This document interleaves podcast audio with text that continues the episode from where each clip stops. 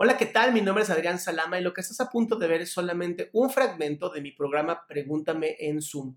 Un programa que hago todos los miércoles a las 6 de la tarde en donde abro el micrófono para tus preguntas sobre psicología, sobre problemas personales y entonces pueda yo darte un consejo u orientarte y así tengas una mejor vida. Si quieres participar, te pido que entres a www.adriansalama.com y ahí sale la lista para que tú puedas hacer tus preguntas directo en Zoom.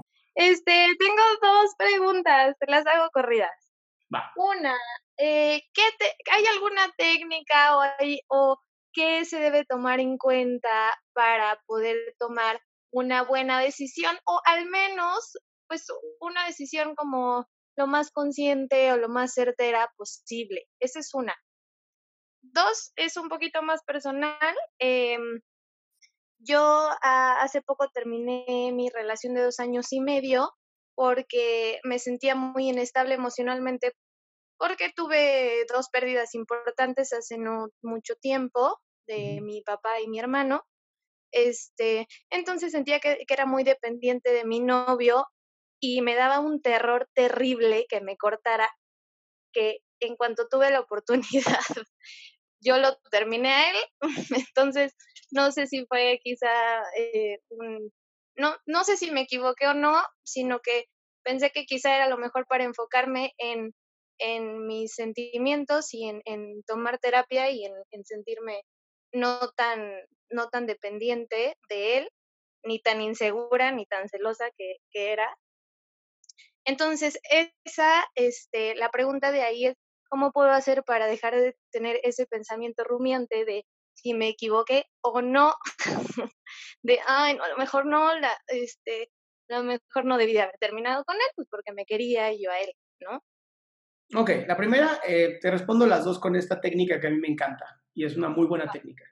Eh, cualquier decisión requiere de inteligencia emocional. Sí. Así. Se necesita tener inteligencia emocional.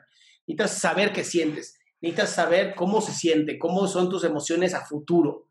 Saber medir empáticamente qué voy a sentir si tomo esta decisión. Entonces, para eso, agarras un cuaderno como este, ¿no?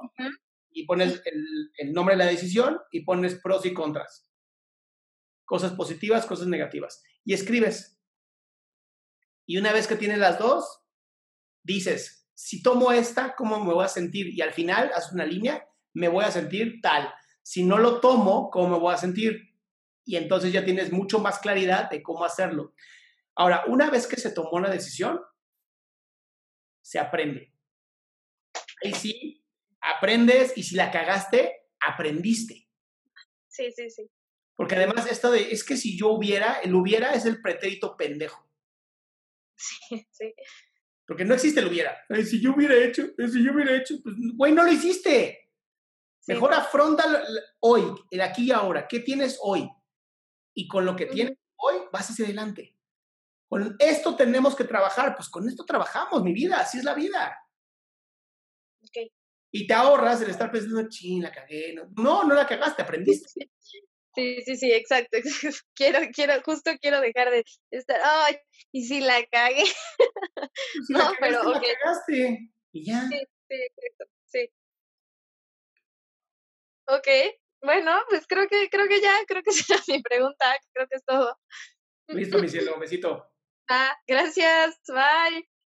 Pues bien, este fue el final del fragmento. Espero que te haya gustado. Si quieres participar, te recuerdo www.adriansalama.com, en donde puedes encontrar el link de Zoom y así hacer tu pregunta en vivo. Recuerda que solamente acepto 20 personas y es importante que entres con tiempo.